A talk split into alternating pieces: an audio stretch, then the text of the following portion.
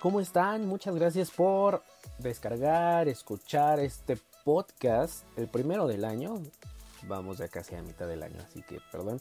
Pero no había tenido yo, no quiero decir el tiempo, pero no había tenido tampoco em, el espacio para dedicarle a los podcasts.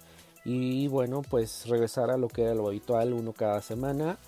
Y hacer algo que me gusta, que es trabajar con, con la voz y descubrirlos a todos ustedes. Y gracias nuevamente para los que están escuchando, para los que comparten en redes, para los que descargan. Muchas gracias, buenas tardes, buenas noches, buenos días, dependiendo a la hora que me escuchen. Y bueno, el tema del día de hoy es sobre tecnología y alguien que es una de mis favoritas y no la favorita de muchas personas que es Siri. Así es. Eh, este asistente inteligente de Apple que fue lanzado en el 2011 con el iPhone 4S y que prometía muchísimo. ¿Recuerdan la película Hair? Bueno, muchísimos pensaban o incluso pensábamos que así de natural podríamos estar hablando con Siri, pero bueno, la batalla se ha ido perdiendo y tenemos eh, lo más cercano es Google de, em, con su OK Google. Eh, en Estados Unidos está Alexa. Entonces, bueno, pues la batalla ahí va y ahorita el ganador indiscutible es Google. No solamente porque eh, tiene un lenguaje un poco más cercano a lo humano, sino también porque las, los comandos los entiende mucho mejor. No tienes que hablarle con una estructura para que te entienda y te diga, no te entendí, ¿puedes repetirlo? Entonces, cuando tú le dices a Google, busca tal canción, no importa si esté en inglés, en español, la va a buscar. Y una de las limitaciones con Siri, bueno, pues es que solamente entiende un idioma. Yo tengo una teoría. Em, el, el, Siri que está en los dispositivos iOS no es el mismo Siri que está en el Apple TV. Algunos me dirán que eso es obvio, pero cuando tú le dices en el Apple TV, yo por ejemplo mi, ecosistema Apple lo tengo en inglés. Y cuando tú a Siri del Apple TV le dices algo en, em, algún comando como eh, busca tal canción, pero es en español, la busca, la entiende. Em, en el iPhone he notado que de manera muy discreta lo han ido metiendo. Si tú le dices reproduce la lista viernes por la noche y la lista se llama viernes por la noche, lo va a buscar. Por ejemplo, voy a tratar de poner a Siri play music from Timbiriche. Play music from Timbiriche.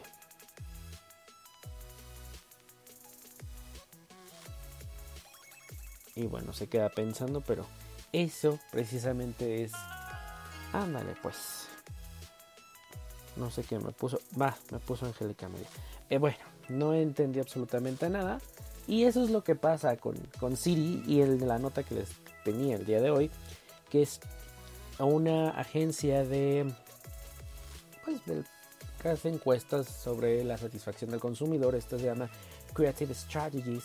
Y que bueno, pues hizo una encuesta acerca de, para los usuarios del iPhone 10 sobre eh, lo, lo, bien que les esté resultando el dispositivo y bueno, entre los rubros que hicieron su encuesta está eh, si les gusta el dispositivo, la imagen, la velocidad, la calidad, el tamaño, el Face ID, la, la duración de la batería, el, el, modo retrato y Siri. En todo sale aproximadamente un 99% en satisfacción, excepto con Siri. Los usuarios se quejan de Siri, de que no les entiende, como ya pudieron ustedes atestiguar.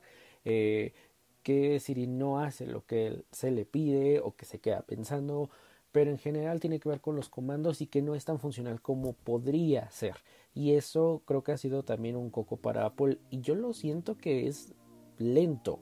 Se ha visto bastante lento Apple en dar eh, solución a esto. Estamos hablando de que ya se hablaba de las deficiencias de Siri hace tres años.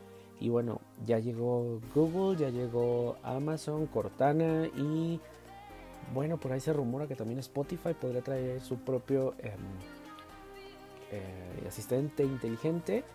Y bueno, con la llegada del HomePod en Estados Unidos, pues básicamente lo único que puedes hacer es reproducir música y hacer algunos comandos para la casa como prende, apaga las luces, abre las, las cortinas, las persianas, eh, prepárame el café, tan tan, no más. No te puedo dar más información. Incluso cuando tú le decías a Siri, muéstrame las, em, las noticias del día, pues te las muestra pero no te las lee, a diferencia del Google. Eh, vamos, hay varios videos en YouTube que pueden buscar sobre estas comparativas de entre Google y Siri. Y creo que si los usuarios, a lo que decían, por un teléfono que vale mil dólares, debería de tener una experiencia al 100%, lo cual, bueno, sí está pesando muchísimo y pareciera que a Apple esto parece importarle poco. Al final del día sigue vendiendo, eh, sigue vendiendo teléfonos y bueno, pues no, no hay gran diferencia. Así que bueno, pues esta nota también ahí anda en, en redes. Pueden seguirme en redes para que les comparta también la nota y ustedes vean otros rubros que hay dentro de esta encuesta que hizo esta compañía. Y bueno, pues muchas gracias por escuchar. Yo soy Daniel Tinajero y nos vamos a seguir escuchando cada semana. Les voy poniendo ahí un, un, episodio, ya saben, un podcast de diferentes temas. Así que bueno, pues espero sus sugerencias también, sus comentarios en mis redes sociales arroba Daniel Tinajero con Y. Hasta la próxima.